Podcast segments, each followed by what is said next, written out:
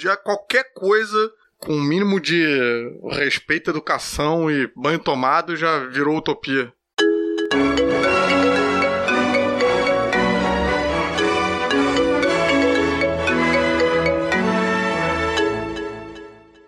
Olá!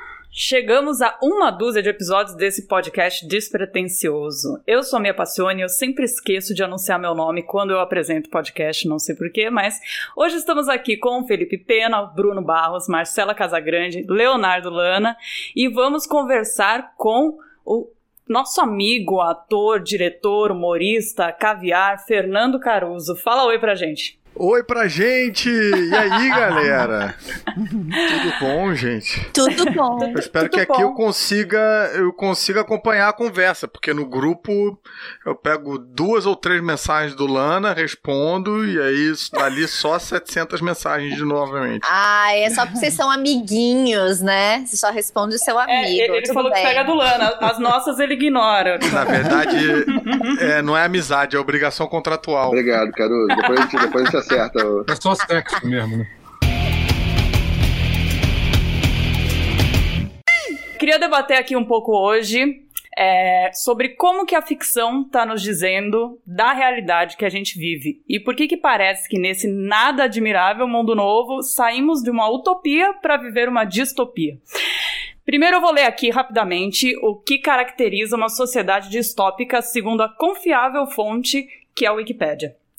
Uma sociedade distópica é, ela tem um futuro imaginado, um mundo paralelo que tem um conteúdo moral, ela oferece uma crítica social, explora a estupidez coletiva, o poder é mantido por uma elite, há um discurso pessimista, raramente tem esperança e tem uma violência generalizada.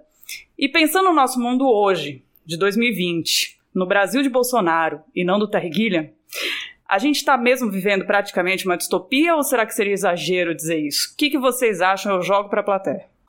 Cara, a gente preencheu aí vários quesitos, né? Eu acho que talvez o único que é, a gente não tenha preenchido é o da tendência aí ao pessimismo, porque parece que a diretriz do governo é contrária, né? Naquela coisa de não vamos noticiar os mortos, vamos noticiar os, os, os recuperados, né? É, aí tem uma tem um, tem um certo otimismo opressor, né? Que maqueia a realidade, que distorce a realidade. É, mas de resto, tudo check, que check, esse, check. Esse tipo de maquiagem é parte das, das distopias também, né? Você vê Hunger Games, por exemplo, tem todo um, Sim. né, uma construção ali, um, mundo, um mundinho que é que que é o que as pessoas são comunicadas a respeito, mas não, não bate com o real. Acho que justamente. isso. É, mas eu achei esquisito até isso da, a, da Wikipédia, né? A Wikipédia que botou aí, segundo a minha passione, que tem a, a parte aí do otimismo. Como é que é? Dá pra ler essa parte de Não. novo? Eu vou ler de novo aqui. Foi ela que editou a última versão. Fui eu que editei, na verdade, sem entrar lá da edição. Minha passione data hoje. Não, mas diz que tem um discurso pessimista raramente flertando com a esperança. Então que as pessoas não têm muita esperança. Um Geralmente tem assim, aquele pessimista. herói que tá tentando fazer tudo mudar, mas todo mundo vai pro É, abatedouro. eu acho que o né? discurso pessimista é nosso, né? É, mas é curioso, né? Isso. O discurso pessimista de quem está passando pela distopia, porque quem promove, né, os, o- É, o- né? toda a sociedade distópica é baseada em propaganda, né? De que os caras estão fazendo aquilo pelo bem da, da- né? O opressor é sempre otimista, né, porra? Será que a Wikipédia não é uma fonte confiável? Será? Será? Que mundo é esse que estamos vivendo? Gente, ai, é muita distopia. Onde uma, uma enciclopédia colaborativa não é confiável. Eu, eu acho que a melhor, a, melhor, a melhor definição de distopia foi o Lana. O Lana deu no grupo. Nós estamos num mundo do De Volta para o Futuro em que o Biff virou presidente. Total.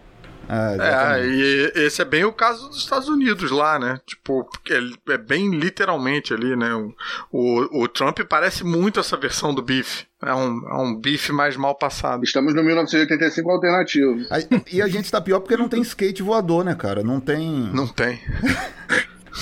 Tem drone, no mínimo, né? Não tem Mas- skate voador, mas tem cheque voador pra cacete por aí. Cheque voador não, que tá tudo na conta da primeira dama. filho do É, Bolsonaro. Mas, pô, com o skate voador, eu acho que a gente não tava nem gravando esse podcast, a gente tava numa boa, cara. A gente tava feliz. Mas é, eu- lembro, eu lembro muito claramente como marcou um pedaço da minha infância aquele skate voador, cara. Foi uma coisa assim como o sabre de Sim. luz, assim. A primeira vez que eu vi um sabre de luz e a primeira vez que eu vi aquele skate, eu falei, caralho, eu tenho que viver até isso acontecer. Ele era sua utopia. Mas você viu o documentário Netflix que mostra uma galera fabricando esse, esse skate? É, eu já vi que tem empresas, tecnologia que tentaram fazer alguma coisa assim, mas, né? Não- Eu vi uma é, galera no ortopedista testando esse negócio. Gente, mas não é da Mattel? Tá escrito lá Mattel. Não é real. aqui. Mas tá escrito mesmo? Aquilo é um product placement, sério? É, da Mattel. Eu não, sabia que era propaganda, que Sim. era... É, financiado pelos planos de saúde. né? Caralho, que decepção. É um pré-publi. Nos anos 80 fizeram publi de 2015. É, pra mim, pra mim, a propaganda que eu curti do, do De Volta para o Futuro era, o- era da Nike, né? Que eles, inclusive, fizeram. Ih, a tem Nike... várias, né? Tem No? Pepsi, tem é, Calvin Klein. Que a, me- a melhor merchandising que eu vi foi do, esse- do o Calvin Klein de Volta pro Futuro, né? Tá dentro do roteiro, tá bem orgânico ali no roteiro. né? Dentro do roteiro, é, muito bem amarrado. É o nome do personagem. É. Tá Mas escrito o- na cueca dele, né? Quando ela o encontra desacordado, vai pra casa É. dela e tá na cueca. escrito Calvin Agora Klein. imagina no Brasil, o cara se chama Lupo, Ou Zorba. Zorba. Zorba. Você é grego, meu querido. Porra, essa versão dublada ia ser maneiro, né? Por que você chama de Zorba? Tá escrito na sua cueca. É que esse ano é, a gente está numa efeméride que são os 40 anos do relatório McBride. É um relatório produzido pela ONU em 1980 que visava Desculpa, Pena, é Utopia. McFly. É McFly. É, McFly. o relatório McBride visava a, a, a utopia da democratização dos meios de comunicação. E ele foi detonado pelos Estados Unidos, pela Grã-Bretanha, em 1980. E eu queria fazer um convite a vocês, porque no dia 10 de dezembro, o Jean Willis, que teve no podcast passado, vai fazer um debate sobre esse relatório junto com a Ivana Bentes no Congresso da Intercom, que é a Sociedade Brasileira de Estudos Interdisciplinares da Comunicação, para falar sobre da utopia à distopia. Porque se em 1980 esse relatório buscava a utopia da democratização dos meios de comunicação, 40 anos depois a gente tem a internet promovendo uma distopia. E a internet surgiu como uma utopia de democratização. Então tem esse convite, era o primeiro ponto que eu queria tocar, fazer esse convite para o dia 10 de dezembro, ver Jean Willis e Ivana Bentes, professora da FRJ, debatendo esse tema. E aí eu queria perguntar para o Caruso Hum. o que, que ele acha que é utopia. Para a gente começar pela utopia, antes da gente ir para a Wikipedia e falar da distopia. Porque, para mim, por exemplo, utopia, acho que parte da minha geração viu a utopia ser realizada politicamente pela Revolução Cubana. Eu sou um fã da Revolução Cubana. Eu sou um fã daqueles barbudos utópicos, há 60 anos de, de sociedade socialista, médicos no mundo inteiro salvando vidas durante a pandemia, uma ilhazinha lá do Caribe confrontando o Império Americano, mas essa é a minha visão, vocês podem não concordar e o ouvinte também não. Eu queria ouvir do Caruso. Qual é a tua visão de utopia? O que que é utopia para você, Caruso? Então, eu, eu, eu, eu tinha uma visão de utopia antes do que a gente está vivendo agora, mas literalmente utópica, né? Utopia para mim era aquela o, a, a descrição teórica do, da sociedade perfeita e tal, não sei o que. Tal, né? Cara, depois desse- de alguns meses desse governo que a gente está vivendo, porra, bicho, qualquer coisa para mim já tá utop... Nova, Nova Zelândia para mim é utopia total, assim, é tipo o sonho com Nova Zelândia, sabe? É, o protocolo de segurança do, do- dos estúdios Globo, utopia. Pra mim já tá tipo, uou! As pessoas implementando e reforçando protocolos de segurança e as coisas funcionando. Utopia. Pra mim já qualquer coisa com um mínimo de respeito, educação e banho tomado já virou utopia. É, mas nesse contexto que a gente tá passando hoje, né? Porque a gente tá no meio dessa. É porque a distopia corrói a tua utopia, que faz você rebaixar, rebaixa as tuas É, expectativas. É isso que você está dizendo. Sim. né? Sim. Sim. Nós estamos no meio da merda total. O governo, é, o governo Bolsonaro é a distopia personalizada. E aí baixa as tuas expectativas. Qualquer sopro de ar vira uma ventania. É isso que você está dizendo para gente. Exatamente. Mas é, isso eu acho que talvez seja um erro nosso. Acho que a gente não pode perder esse horizonte utópico. Né? Aquela coisa, por que, que você pensa numa coisa. O que é, que é utopia? A utopia é algo inalcançável. Algo que você, uhum. quando está chegando, vai um pouquinho mais para frente. Então, por que, que você continua acreditando na utopia? Justamente por isso, para caminhar, para continuar andando. Né? Então, a gente não pode rebaixar essas expectativas, né? Não sei o que, vocês é. acham, mas eu acho que a gente tem que voltar um, a, a, um clima utópico no meio dessa distopia toda. Justamente porque a gente não sabe se a gente vai chegar no momento em que o que a gente está vivendo hoje vai parecer uma utopia, né? Para, não, isso aí não, não há condição. Eu queria fazer uma ponte, já que a gente está falando do governo e a gente estava falando de Volta para o Futuro, eu queria fazer uma pergunta especificamente sobre isso. Eu queria que todo mundo respondesse, na verdade. É, se o que a gente está passando está se aproximando dessa distopia, nas histórias de distopia é sempre sobre a distopia, né? Sobre uma tentativa de derrubar a, a distopia ou voltar para um, um, passado né, imaginário, que, que na verdade nunca existiu, mas que seja. A minha pergunta é que se a gente pudesse voltar no tempo para passar 24 horas, só 24 horas, para tentar impedir que o Brasil chegasse na, sua, na situação que chegou hoje, qual dia que você voltaria? Puta merda, cara. 22 de abril de 1500. e afundaria todas as caravelas. Não ia fazer muita diferença, ah. cara, porque um, uma hora ia, ia acontecer. Eu, eu acho ah, que eu, tem coisas mais pontuais, assim, que. Tipo, impedir o cara de ir na Luciana Gimenez. tem, acho que tem vários pontos. Tem vários pontos. Tem, tem vários pontos ali de, de salvação. Mudar né? a pauta do CQC. Mas, cara, é realmente assim, qual seria o ponto mais eficaz, né? E. Não sei. É muito difícil. Acho que tem vários, tem tantos pontos. É difícil escolher um pilar ali. Eu acho que é tudo culpa do Estadão. Eu, eu, acho que eu voltaria no dia que o, que o Adélio tentou dar uma facada no Bolsonaro para impedir o Adélio. Ah, pode ser. Tá aí. Essa é uma boa teoria, né? Porque aí, teoricamente, ele teria que estar presente nos debates. Isso já acho que já é, seria o suficiente para derrubar ele, né? Não, ele já, ele já tinha faltado já. Antes. É, mas no segundo turno ele não faltaria, o Caruso tem razão. Faltaria, falta, é uma estratégia, gente. Faltaria. Ele ia meter um atestado qualquer. Mas aí se ele faltasse, Marcela, ia pegar mal para ele, entendeu?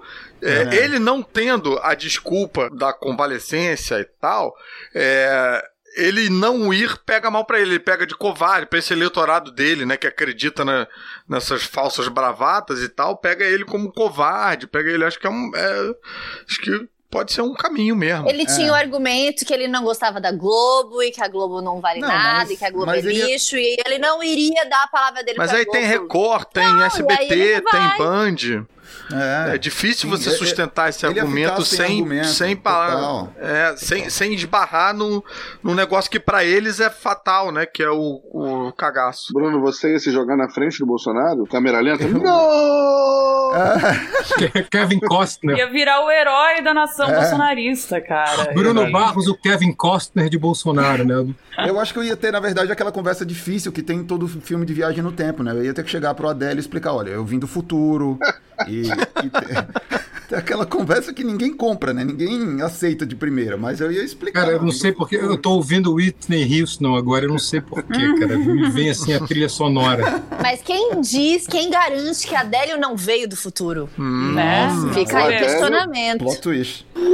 Mas eu não acho que a família Bolsonaro seria a solução de nenhum problema, porque a gente pode voltar no dia lá que os pais do Bolsonaro transaram e impedir ele de existir. Talvez, assim, tudo ia confluir para chegar num outro Bolsonaro. Inclusive, a, a, a Bia falou disso aí. Vocês viram uma, uma menina de acho que de 9 anos que fez esse TikTok? Ninguém Qual? viu isso, não. É bem engraçado, não. cara. É uma menininha. Muito novinha que ela faz um TikTok todo fofinho, tipo, ela ela faz ela e faz um outro personagem, e aí ela, o outro personagem tá com um bebê no colo, e ela fala, ah, que bonitinho, qual é o nome? E aí ela de outro personagem responde, tudo com legendas, né? Bem no esquema uhum. Instagram, assim. Jair Messias Bolsonaro, aí ela joga o boneco no chão e pisa. É bem engraçado, cara. Tem um timing. Cara, é tem um timing tem um bem bom, cara. bem clássico do, do, Twilight Zone que é assim, né? Que os caras voltam pra matar o bebê Hitler e não conseguem, né? Porque é um bebê. Cara, né? e, e, porra, e tem um. E tem. Eu não lembro quem é o comediante stand-up, eu não sei se é o Louis C.K. ou se é o Jim Gaffigan ou se é o Patton Oswald, que, que vai nessa. que vai de encontro a essa teoria do ah, voltar para matar o bebê Hitler e tal. Porque, cara, Beleza, você volta no tempo, você tem a sua missão, você tá focado. Chega na hora, é, você tem que matar um bebê. Você não vai matar o jovem Hitler. Gente! O bebê não tem bigodinho, o bebê não tá. Ah, mas... O bebê não propondo... tá de bigodinho. Não precisa matar. Pode levar o bebê para outro lugar, leva o bebê pra Amazônia. é, lá. mas a proposta nunca é voltar no tempo para levar o Hitler pra Amazônia. Porque ninguém pensou nisso. A proposta nisso. sempre é voltar no tempo. Você pode voltar nove meses antes do bebê nascer, você pode dar uma Isso. dor de cabeça pra mãe Entendeu? Foi isso que eu pensei. Dá uma camisinha pro casal. Você pode entendeu? fazer a mãe se apaixonar por você e você vai ser o pai do Bolsonaro. Mas aí nada, ô Marcela, nada impede o fato de você ter voltado, impedido eles de transarem naquele dia, ser o que faz com que eles transem no outro dia que vai gerar o bebê Mas aí é um sorteio pior. de espermatozoide. Ou um pior. Não, é um sorteio de espermatozoide, gente. Ele, ele já tem que ter existido. Ele já tem que ter existido. Para você alterar a linha temporal, ele já tem que ter existido e você apagar ele dessa linha temporal. Porque é ele ele já existiu, entendeu? Se ele, se ele nascesse, não, mas se ele nascesse um, umas duas semanas depois, ele já não seria de Ares. E daí as, o, os astros já iam fazer ele ser uma pessoa um pouquinho mais tranquila. Aí ele não seria entendeu? ariano, é isso que você quer dizer? É aí que você quer chegar? Exato. Esse, todo discurso pra superioridade libriana. Exato. Nada de beber leite. Eu gosto como o Caruso fala de viagem no tempo com autoridade, né? Como se conhecesse as mecânicas. Assim. É, é física quântica mesmo. A pergunta não é onde, a pergunta é quando. É, essa coisa de é, voltar para matar bebê, cara, é, as pessoas que, que acham que não dá para matar não assistiram Dark, né? Porque eu acho que. Esmagar com uma pedra, cara, do... não pode ter é... spoiler, né? Ah, não, já. Olha spoilers, né? Sério que já acabou, Mas a questão spoiler, é né? meio. É. Você tá indo, voltando meio para salvar a humanidade. Mas quando você tá lá cara a cara com um ato, não tem mais humanidade, tem só você e um bebê. Aí é uma questão você como quem de nós é capaz de matar um bebê? Quem tem essa essa Eu não vou responder essa pergunta. É... é a esquerda que, que defende o aborto, mas tem coragem de matar um bebê. Não consigo entender essa incoerência. É eu pensei nisso, eu não falei. Então, queria conversar sobre é, Watchmen. Você assistiu a série, cara? Assisti, muito boa, caramba. É, eu achei foda também. E é uma coisa que eu acho que tem totalmente a ver com, com distopia. Eu acho ótimo o fato da série. Porque, assim, para quem não conhece os quadrinhos, né? Os quadrinhos lá dos anos 80, ele conta um futuro alternativo em que os Estados Unidos ganhou a guerra do Vietnã, em que, por causa de um com a ajuda apoio de um, de um herói, que era como humano, fosse, né? É, um super-herói, que era como se fosse o super-homem deles, assim e ele vence a guerra do Vietnã. E, e assim, era um. É uma, tem uma mensagem bastante fascista, assim, principalmente do personagem do anti-herói, que é o, é o Rorschach, que ele é um. Ele é como se fosse um detetive. E, ele é meio uma crítica ao Batman, né? É, exatamente. E a série, cara, ela faz um, uma virada, que na verdade, enquanto no, nos quadrinhos você vê ali uma distopia de direita, né? Em que é, o Nixon não foi é, impeachado, né? Não, não, não, sofreu o processo de impeachment. É, a série se passa 30 anos depois, em que o presidente dos Estados Unidos é o, é o Robert Redford, né? O, o ator. E ele é presidente há quase 30 anos. Ou seja, são 30 anos de governo progressista.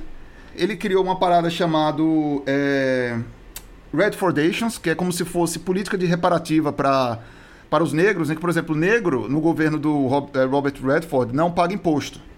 No, no, nesse mundo do Watchmen do, da HBO. É, é, é, isento de imposto. Se você for negro, você é isento de imposto.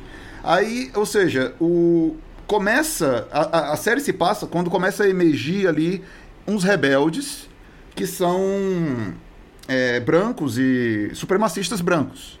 Aí coloca assim, a série tenta imaginar esse mundo da esquerda, né, que passou 30 anos no poder com todas essas políticas de reparação, e como uma, uma direita, uma extrema-direita reagiria. E eu, eu queria que o Caruso falasse um pouco, assim, em comparação ao quadrinho, eu, por exemplo, eu preferia a série do que o quadrinho. E eu sou fanzaço do quadrinho, tenho várias edições do quadrinho, eu acho uma obra-prima, assim, mas o que a série fez para mim, eu acho que dialoga mais com talvez a minha ideologia política e tal, não sei. Sei. Queria saber o que, é que você achou. Cara, eu gostei muito.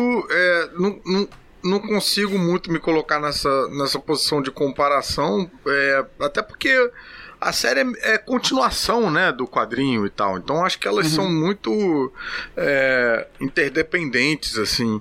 É, mas, pô, tô, tô, reparando aqui que várias coisas da série eu só entendi agora que você explicou. Eu assistindo, tava só tipo, caralho, que trilha sonora bacana, que fotografia bonita. Mas, é, sim, realmente, né, cara, acho que concordo aí com, com o que você falou, mas não consigo dizer o que, que eu, o que, que eu, o que, que eu prefiro, não tenho essa dificuldade. Sou, é, meio, é meio escolher filho preferido, assim. E o filme do Zack Snyder? Ah, é. Ali é o cara, você vê que o cara meio que não entendeu direito o gibi, né? Ele faz um filme de. Um filminho de ação, dá uma diluída, claro, essas questões que você colocou no gibi, que eu mesmo, eu li o gibi com. Putz. É, sei lá, eu li o gibi razoavelmente jovem. Eu mesmo não tinha pego essas tendências fascistas do Rochard quando eu li né?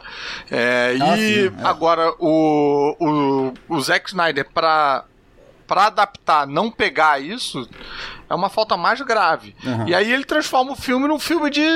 um filminho de açãozinha e tal, né? Então, assim, na época, ah, achei bacana e tal, mas hoje, sabendo o que eu sei hoje, acho um, acho um pouco mais cagado. Ô, Caruso, isso me faz lembrar de uma coisa, né? Do, dos que você comentou. É, e os nerds que consomem é, os gibis, as séries, e não entendem no que eles no que eles estão consumindo. Cara, então... isso é um negócio que me dói muito. Assim, a gente tem vivido muito isso de descobrir colegas próximos que, que né, são bolsonaristas e gente da família que acredita em tudo menos em qualquer processo científico. Isso é sempre hum. muito doloroso, essa descoberta. Mas ainda me dói quando eu vejo é, camaradas, colegas nerds com, exibindo esse comportamento. E aí, não só falando é, da questão política, mas falando de questões sociais, tipo comportamento é, homofóbico, racista, preconceituoso, de um modo geral. E eu ainda tenho dificuldade de entender isso, sabe? Apesar de, de saber que eu não deveria ser tão ingênuo, porque a, a média base ali do leitor de quadrinhos e do nerd é o hétero branco uh, antissocial, sabe? E aí eu acho que isso isso, isso já é um, um fator é. demográfico aí que aponta para um, um comportamento. Mas eu ainda assim me dói particularmente quando eu vejo alguém que lê o X-Men exibir um comportamento preconceituoso. O X-Men que fala o tempo todo, bate o tempo todo nessa tecla sobre é, ah, a humanidade não entende os mutantes e não sei o que. Então, e aquilo é, é, é, é, claramente uma alegoria sobre preconceito.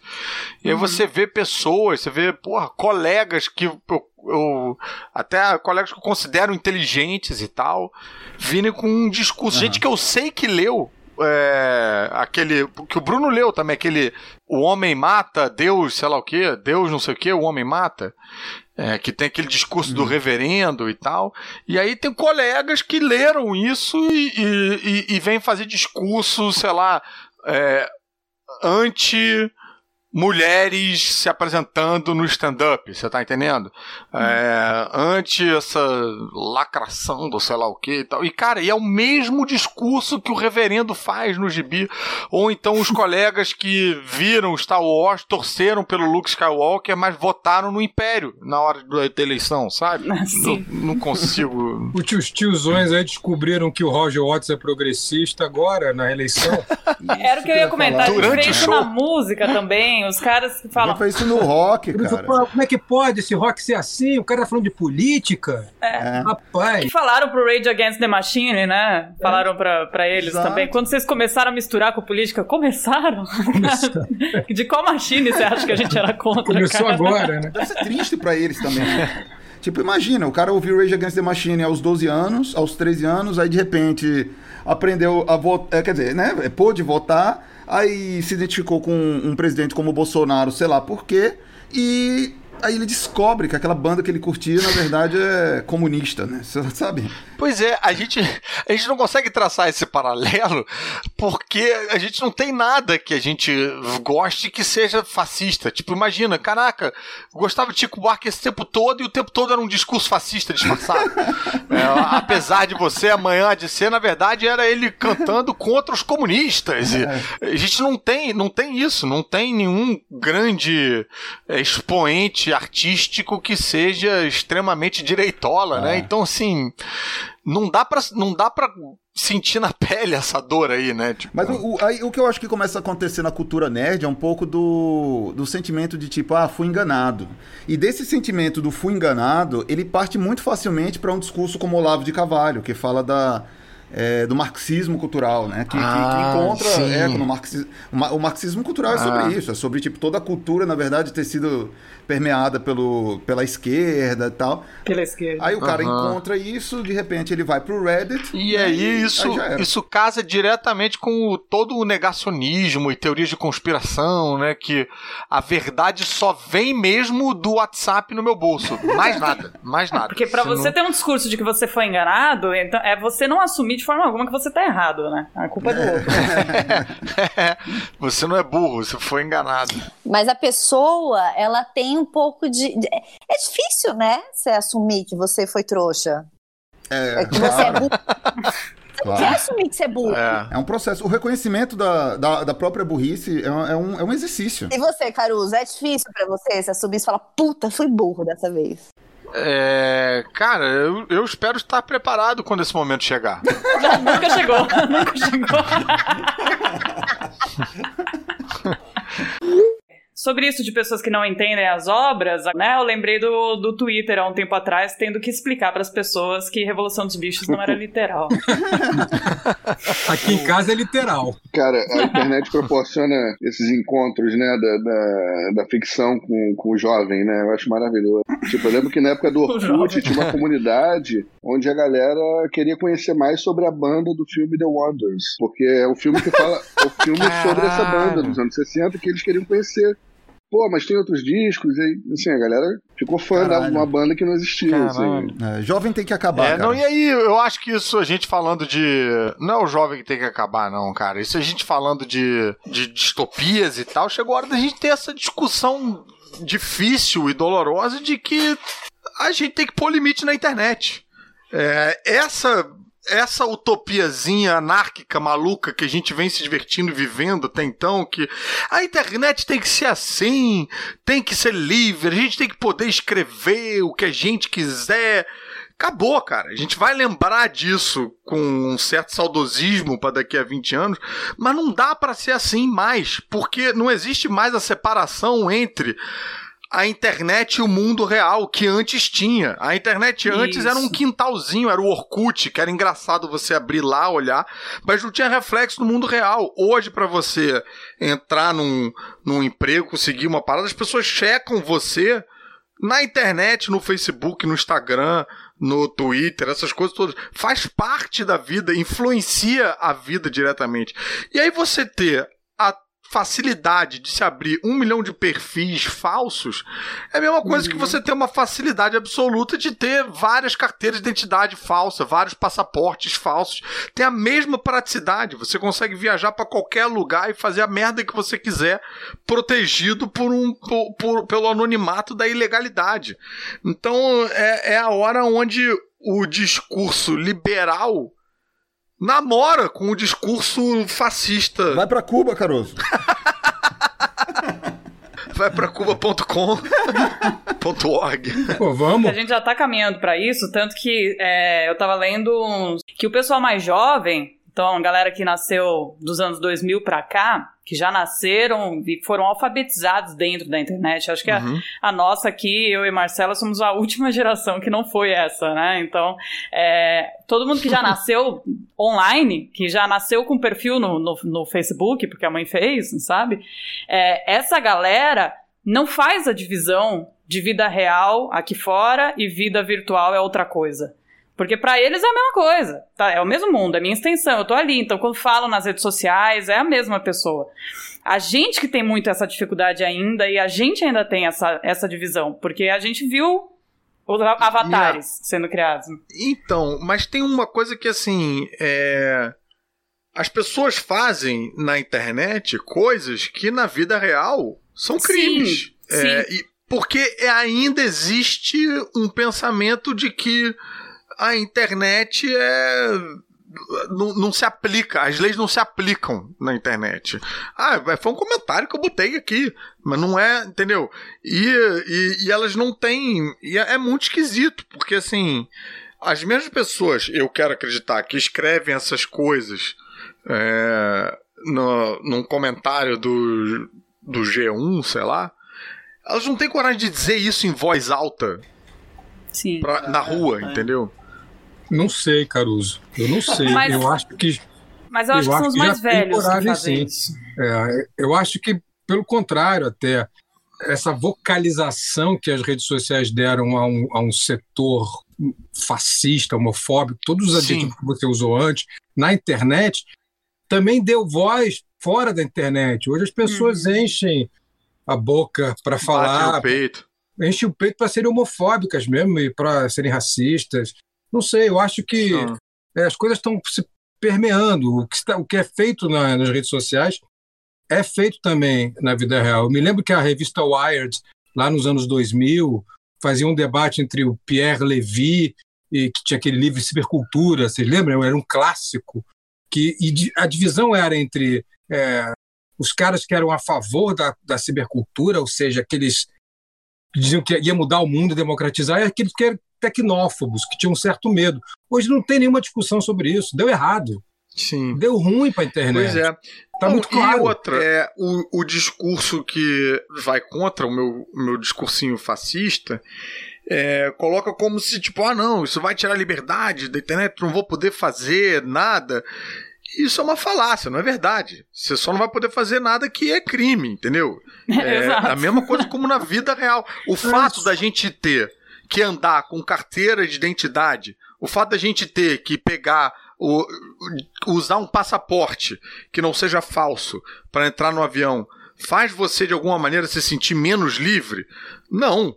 É, e da mesma forma, o fato de você ter que acessar a internet com o seu RG, ou com o seu passaporte, ou com um documento válido, com uma foto, deveria fazer você se sentir tão livre quanto você é. se sente na vida na rua, entendeu? Plenamente de acordo, é isso mesmo. Contrato social, o nome disso. É mais velho que Rousseau. A falta de existir isso é o que também está promovendo os cancelamentos e tribunais do Twitter, eu acho. Porque essa é a justiça com que as próprias é mãos. um né? comportamento né? de idade média, porque Sim. a gente não tem uma legislação funcional aí, Sim. né? Então, e aí eu também fico na dúvida do que do que o que move os linchamentos e a cultura do cancelamento e tal, porque pode ser que seja realmente uma necessidade de compensar a ausência de, é, de uma legislação eficaz ou de uma, né, um, um senso de punidade aí é, é, rolando. Mas às vezes eu acho que o que move mesmo é esse desejo animalesco que as pessoas têm de ver o circo pegar fogo. E aí você tem uma justificativa moral, você tem um passe livre para poder gritar junto com a turba e ver a pessoa ser Sim, destroçada tá e tal. E também é. essas pessoas do tribunal do Twitter talvez não falassem essas coisas no, do lado de fora também, sem o, o hum, aval da internet. É. Eu tenho minhas dúvidas. O Congresso está meio que, em tese, né, discutindo isso nesse exato momento, por causa da tal lei da fake news, que nesse quesito, eu tô do lado do Felipe Neto, acho que a lei que estão querendo passar é equivocada. É melhor do que estava, mas ainda tem problemas severos. Eu acho que o Congresso vai tentar pressar isso, né, para ser aprovado logo, por causa do um momento eleitoral e tal, querem mostrar serviço, mas. Mas qual, qual é o problema da, da lei do jeito que ela está redigida, Bruno? Então, ela tem questões que impossibilitam, por exemplo, tecnicamente, a criptografia ponta a ponta que existe hoje em aplicativos de chat como o Telegram e o WhatsApp, principalmente o WhatsApp. No Telegram é opcional. No Telegram você pode. É aquele chamado chat secreto do, do Telegram. É, no WhatsApp, Sei. todo e chat. O que isso significa? Significa que a empresa não tem acesso. Não tem acesso a aos seus dados nem às suas conversas. Você, o, os seus dados e as suas conversas fica unicamente no dispositivo que você está usando e no dispositivo da pessoa com quem você conversou. Uhum. Ou seja, existe uma tecnologia chamada criptografia ponta a ponta que, em tese, uhum. ela defende você como cidadão, né? Porque defende o indivíduo. Ela tira do, ela tira da, uh, da empresa uh, os dados do, do né, todas as conversas. Imagina se todas as conversas do Brasil nesse exato momento estivessem num servidor do, do Facebook. Quem garante a, a segurança desse servidor? Quem garante que o Facebook não vai ser hackeado? Quem garante? A, a sua privacidade está em jogo. A tecnologia ponta a ponta, é, a criptografia ponta a ponta, ela existe para isso. A lei atual que estão querendo passar, ela inviabiliza essa tecnologia. Inviabiliza. A gente vai ter Você que usar... não está defendendo as empresas. Claro que não. Eu estou defendendo, cara, o meu direito de, de não ter minha conversa salva num servidor do Facebook. Eu não quero que. Mas não é isso. Só, só, só um parênteses, Bruno. Não é isso que a, que a lei diz. É, eu acho que tem, eu acho que tem uma, uma, interpretação equivocada. O que se quer evitar na lei é as mensagens de massa. Então, não é a mensagem criptografada entre mim e o Caruso, por exemplo. Não. É a mensagem que vai criptografada nos grupos. Então, sou quando eu envio e encaminho seis mensagens para os grupos, hum. e isso, isso é que eles querem é, é, rastrear. Uhum. E deve ser rastreável. Aí eu estou com o Caruso é, é, é, a forma de você dar o seu passaporte se você estiver é, encaminhando uma notícia. Então você tem que ser responsável se você encaminhar uma notícia falsa. Você precisa ser responsabilizado. Ah, isso é bom. E que a lei aprofunda. É, essa questão da criptografia ponta a ponta entre dois usuários isso já foi, inclusive, objeto de debate e, e, objeto de retirada do projeto. É isso que eu acho que o Felipe Neto não, não compreendeu bem, mas enfim. Eu acho que a gente vai estar tá dando uma carta branca para o Bolsonaro. E é, eu acho perigoso. Ele, como presidente da República, é. é, é, é perigoso é como está agora, que o cara espalha fake news. Autoridade máxima no momento. Eu acho que a gente tá tomando uma decisão muito grande por uma coisa que aconteceu na eleição passada. Mas, pô, mas ainda acontece, né? Continua acontecendo em, em, em questões de, de saúde, é. né? Que é, é meio, ah, isso é complicado, né, é. cara? Isso tem que ser resolvido, mas a solução que está sendo proposta. Essas, essas informações que eles passam de tipo de ah, eu vi aqui que detergente funciona contra o Covid, uns negócios que puta que me pariu. E é doido, porque é, e assim, esbarra numa questão de como se fosse um, um, uma individualidade, a proteção do pensamento né, individual e tal, mas nesse caso, quando a gente está falando de, um, de uma pandemia, é, não é mais, né? Tipo, não é o o seu direito de, sei lá, fazer o que você quiser com a sua saúde, no caso, vai estar esbarrando no direito do outro de proteger a sua própria saúde. É, eu tô, tô viajando um pouquinho, então me, me perdendo. Não, isso faz sentido, faz tanto sentido que a página do.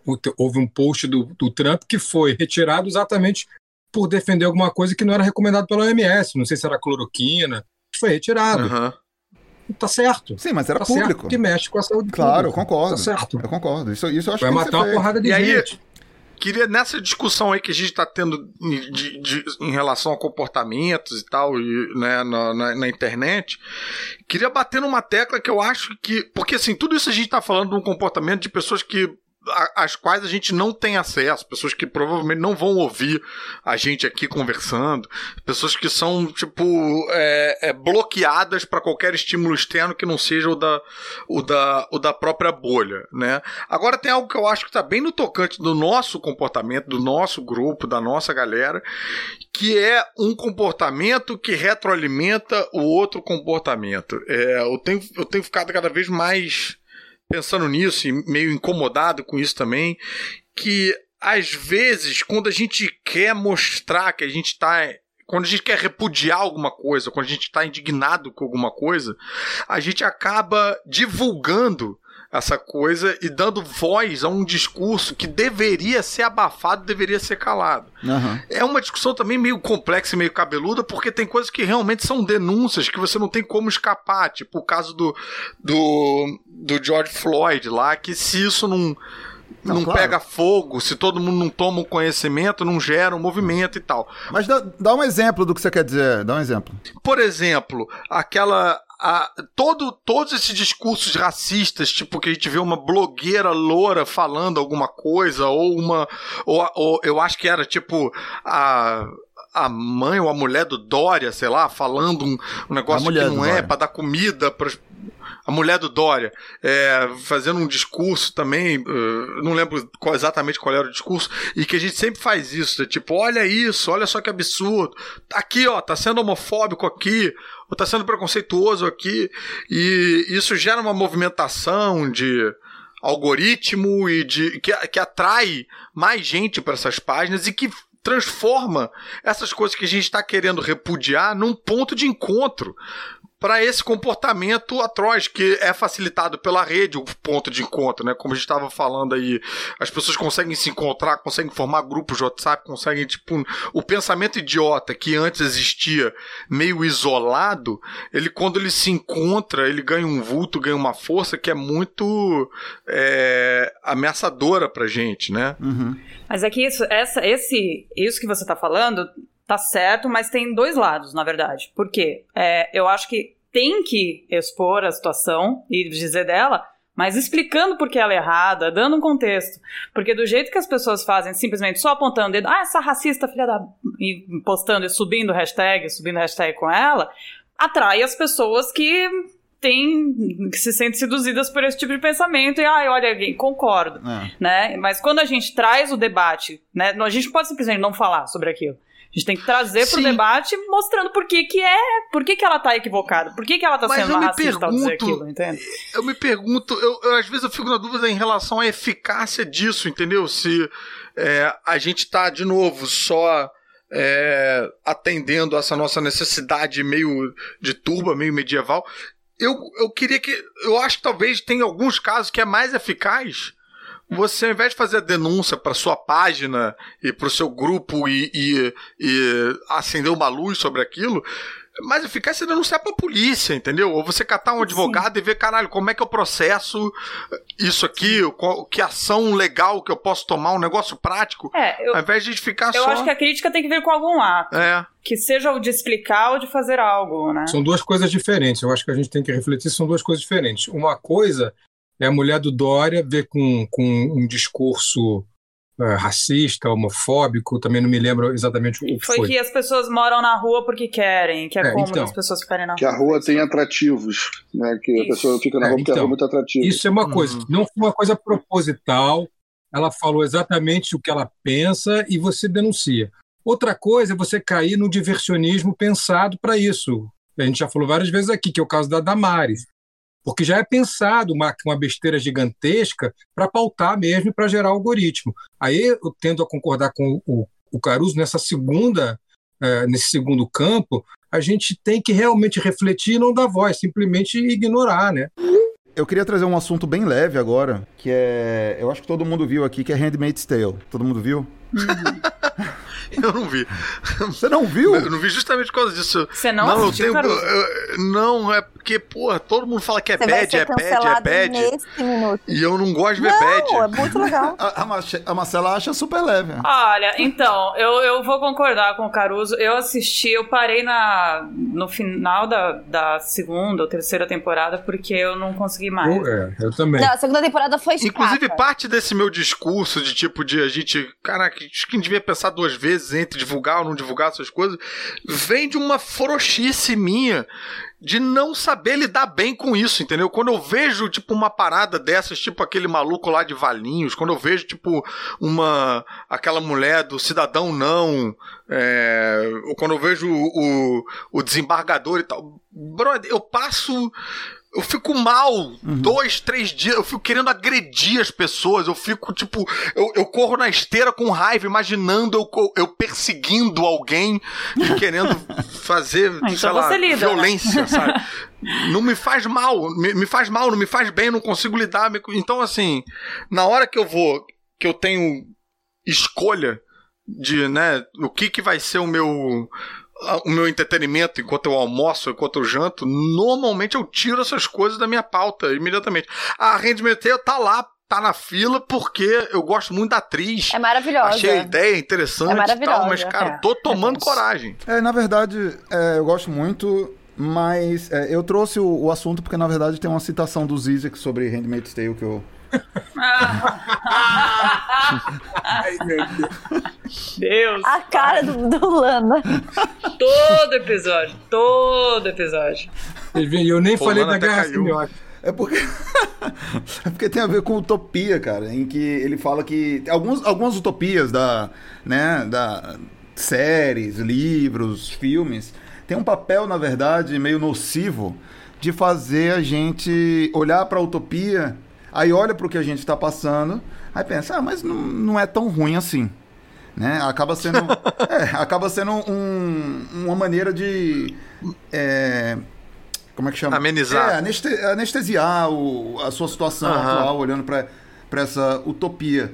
E aí ele fala especificamente de Handmaid's Tale, que ele acha que cumpre um pouco esse papel. ou distopia? Olhando pra oh, desculpa, distopia. distopia, é, distopia. Que é o oposto do que a gente falou no começo do episódio é, sobre utopia. Eu tô falando de distopia. Né? Que faz a gente sonhar, essa é o contrário. Não, mas foi exatamente o que o Caruso mencionou no começo do programa. É que a gente começa a querer ter só o protocolo de segurança da Globo, já tá bom. Porque a coisa... tá tudo tão ruim, a distopia é tão real pra gente, a gente tá realmente no apocalipse zumbi, a gente tá vivendo esse apocalipse zumbi, que qualquer é. coisinha que quiser uma segurança, que a gente não leve uma mordida na esquina, a gente tá feliz. Então, mas o que o Bruno tá dizendo é o sentido oposto, de quando a gente assiste um Handmaid's Tale, a gente pensa, hum, mas pode piorar. Exatamente, Sim, exatamente. Até porque o, o Handmaid's Tale tem uma, uns flashbacks que quando, quando acontece, você fala assim, a gente já está nessa época. Isso já é, está acontecendo. O flashback quando as é, mulheres é, são xingadas hum. dentro do estabelecimento e não conseguem pagar a conta lá no café porque as contas foram bloqueadas, aquilo ali você fala assim, mano, já está nessa hora, a gente está só indo para o próximo passo. Então acho que a distopia tem esse papel também, ele te dá um alerta de falar, olha, olha só, se continuar assim, vocês podem chegar rápido.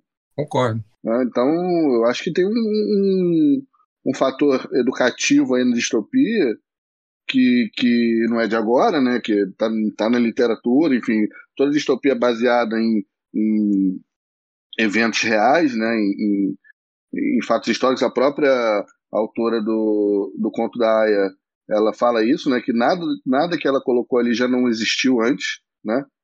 Nada ali foi inventado, todos tem os elementos... precedente, né? É, já tem precedente. Então isso é quase que dar uma aula, né, de, de passado projetando para o futuro. Então eu discordo do Zizek e do Bruno. Mas é igual o Years and Years, né? Vocês é. Years, years, years eu, O Bruno não gosta. Por incrível que pareça, Years and Years eu vi. É, apesar de toda essa minha questão. E aí eu fui vendo até o final e pelo menos aí é, arrisco de namorar com um possível spoiler para quem não viu Years and Years. É, o final ele tem uma coisa mais catártica que que, que me fez bem. Que me fez pensar, tipo, uou, ah, peraí, epa, talvez a gente possa sair dessa e tal. Nossa, mas eu, eu achei mas, Years uma das coisas mais horrorosas que eu já assisti, cara. É, exatamente, caralho, episódio atrás de episódio de, de merda, de, de sofrimento, de Puta não, não, não. Pariu, ele achou cara. a série ruim. Não é que ele não gostou do que aconteceu lá. Vocês colocariam The West, The Westworld também nessa categoria ou não? Eu vejo. Eu, coloco, eu vejo eu Gotham, coloco. eu vejo Legends of Tomorrow e tal. Então o meu, meu crivo é bem mais baixo, né? Eu vi box do Jasper no ano passado, então. Eu não sabia que tinha box do Jasper. Eu acho que o diretor do Years and Years virou. Todo mundo perguntou se ia ter segunda temporada. Ele falou: não, porque eu não vejo algo não, pior. Mas ele já não viu na primeira. A humanidade. E, não, não Bruno, mas para. aí rolou uma pandemia. e aí rolou a pandemia que não é. tá no Years and Years. Eu falei, a, mano. Aquele é, futuro do Years and Years é muito melhor do que o futuro que a gente tá passando agora. Tipo, ele não viu. Ele, ele, eu acho que a série datou muito rapidamente. É, Sei. verdade, verdade. Tem razão. Envelheceu mal. Envelheceu mal. Envelheceu em um mal. ano. em um ano. Na verdade, quem envelheceu mal foi a gente, né? A, a, o nosso futuro é que, que é pior do que a gente A gente acabou com a série. A gente conseguiu. É, então, você assistiu Westworld, né, o, né Caruso? O... Assisti, mas não assisti a terceira. Vi a primeira e a segunda. É, a, terceira é, tá na. A terceira é meio, é meio Rambo, assim. É meio. Uma pegada mais Rambo, total. Show. É. Já fico mais empolgado pra ver. o, o... É, mas o final não é tão Rambo. Essa distopia. É, é, essa distopia do Westworld, pra mim, é uma que eu queria. Sei. Vocês não queriam? Eu acho Cara, eu queria, eu mundo. queria. Meu irmão, no jeito que a gente está vivendo, eu queria The Walking Dead. Eu acho The Walking Dead muito melhor do que a gente está vivendo. Não, aliás, falando em The Walking Dead e Westworld, cara, eu também já me pergunto, não sei se vocês perguntam isso não, duas coisas. Um, quando é que a gente vai começar a revidar? Até quando a gente vai ficar vendo esses, esses uns, uns coroa barrigudo achando que é, são imbatíveis? Derrubar é, crucifixo na praia, levantar dedo para as pessoas sem tomar uma voadora na cara. Até quando a gente vai ficar vendo isso sem, ah. sem revidar? E dois, se a gente começa a revidar, supõe-se que eles também vão começar a se organizar e revidar também. A gente começa uma espécie de guerra civil é, aqui, né, dentro de casa e tal. Vocês acham que a gente ganha? Eu acho que a gente joga muito mais PlayStation do que eles, cara. A gente tem um treinamento, assim, tem, tem um tempo que a gente está treinando que eles não estão. Eu acho que não, eu acho que não, porque eles aprenderam a atirar. Ou seja, a resposta do Bruno já diz tudo. Não. Vai todo mundo morrer nessa merda. É, Isso pois é, cara. O cara do meu time tá confiando na habilidade que ele ganhou no PlayStation. É. Puta, ele, ele, vai, ele, acha que ele vai pra guerra com o joystick na mão, né? É, ele acha que ele é a Michonne, o Rick Grimes. Ele, o que eu acho que a gente tinha, na verdade, é que conseguia angariar o apoio dos isentões e dos, dos centro-direita aí, entendeu? Negociar com o centrão. É, porque assim, os coroa barrigudo, malucão e tal, e essa é minha teoria que, caralho, eu tento, eu tento muito martelar a goela baixa das pessoas e tal, que essa galera e os bolsonaristas todos e tal, eles não, a discussão com eles não é política. Eles são fanáticos, são, é outra parada. É tipo terrorista, é tipo é, é, é alterar Sim. a fábrica da realidade, entendeu? É aquela a Sarah Winter com os 300 que são 12 pessoas. Isso assim, quem é de direita tem que estar tá querendo bater nessa gente, mais até do que a gente, porque pega mal para eles, entendeu? Sim. A gente tem que conseguir é. eliminar essa galera da discussão para voltar a ter uma discussão política, porque isso não é uma discussão política, isso é uma discussão de sanidade. De novo é dar voz para eles, né? Até quando a gente fala o nome Sara e a gente fala o sobrenome fictício dela, tanto é que várias a imprensa, a Folha de São Paulo, Globo e tal, tem botado o nome Sara Geromini, que é o nome de batismo dela, até para não dar ah, voz é? a isso. Não sabia. Essa moça, Caruso, ela, eu dou aula na UF já há 15 anos. Essa moça, em 2018, essa menina, ela esteve na ela UF. foi sua aluna? Ela não foi, não, ela invadiu a UF, cara. Ela não foi aluna, não, ela não é aluna da Ela invadiu a universidade, supostamente a convite de uma outra, de uma aluna, para dar uma palestra que não existia. Só que ela começou a fazer uma live e aí as pessoas de esquerda, claro, foram lá em volta dela para não deixar ela falar, sendo que ela nem falaria. Então é uma armadilha. Ela criou uma armadilha e ali ela uhum. gerou um fato, é, ela... gerou uma notícia para as redes sociais né? dela. Ela criou o circo. Então, nesse momento, concordando de novo, o Caruso já falou sobre isso, é ignorar. Eu estava lá nesse dia, estava dando aula, eu disse para meus alunos: saiam daí. Não deem voz, não deem palco para esse circo. Vocês não têm que ficar aí xingando é a mulher e pedindo para ela ir embora. Não, é só ignorar que ela não vai ter como fazer a live dela. Só que isso é muito difícil. Porque da natureza humana dá esse revide, dá esse palco, é, lacrar. Sim. Essa cultura da lacração é uma merda, cara. A gente tem que acabar com isso. A gente, algumas vezes a gente tem que revidar, concordo com o Caruso. O, o coroa barrigudo lá da cruz, a gente tem que revidar como aquele cara fez. O cara que perdeu o filho e foi lá e colocou a cruz de volta e porque ele tem legitimidade. Ele falou: olha, eu perdi meu filho para a Covid.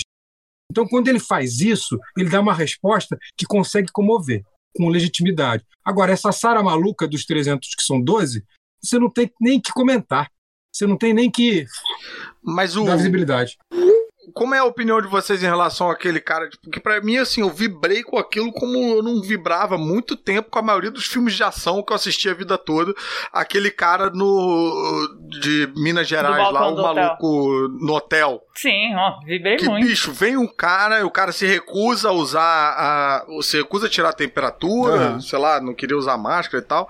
Aí o cara começa a surtar, e aí joga coisas. Joga o álcool em gel. Joga. o álcool gel. Eu já tava, caraca, não acredito que eu me peguei de novo vendo um desses vídeos que eu não consigo parar de ver, né? vendo um desses vídeos que eu vou ficar indignado e pensando, de repente. O, o recepcionista arma uma guarda, bicho. É. E aí acerta dois, três, quatro, cinco socos no maluco, derruba o cara no chão, começa a espancar. Ali eu falei, porra, Entendeu? Fiquei empolgado. Coisa que eu acho que eu não deveria estar empolgado de, com a violência. Não deveria estar empolgado com promover a violência, é. com, com revidar, sabe? Mas, mas eu fiquei, não consegui evitar. Eu fiquei, queria sair na rua e. O recepcionista certamente não joga PlayStation. é a primeira conclusão. Então, é, tem, se a gente sei, quer revidar, tem que sair do PlayStation e ir pra aula de taekwondo. É isso, gente. Eu achei que isso foi meio que um desafio do Pena pra mim, assim. Se é pra fazer a revolução, vai ter aula de tiro no mesmo stand do, no stand do Bolsonaro. É, mesmo. pois é. Pois é. Muito obrigado, Fernando Caruso, por ter vindo participado. Volte sempre. Sempre que estiver disponível, venha. Foi muito bom. Obrigado a vocês. Eu, eu, eu muito obrigado por me chamarem. Muito obrigado por, por, conversarem comigo. Eu sinto só de estar no mesmo ambiente que vocês, eu fico um pouco mais inteligente, assim, pela média, sabe? Na hora que fazer a média do QI, eu eu fico cê, com uma cê, média cê mais. Você se sente mais inteligente quando tá com a gente porque a gente é burro, é isso? Não, ao contrário. Como vocês são muito mais cultos e inteligentes do que eu, quando a gente faz a média do QI, eu fico num, numa média aceitável, porque né, eu, eu roubo aí um pouquinho do QI de cada um de vocês. Principalmente agora que o Léo Lana não tá mais na chamada. Tava puxando pra baixo. É. Se bem que QI alto não significa muito, né? A gente já sabe, tem o Roger aí pra provar. Mas... Ah, eu não sei não, eu quero, eu gostaria de ver esse teste sendo retomado. né, refazer.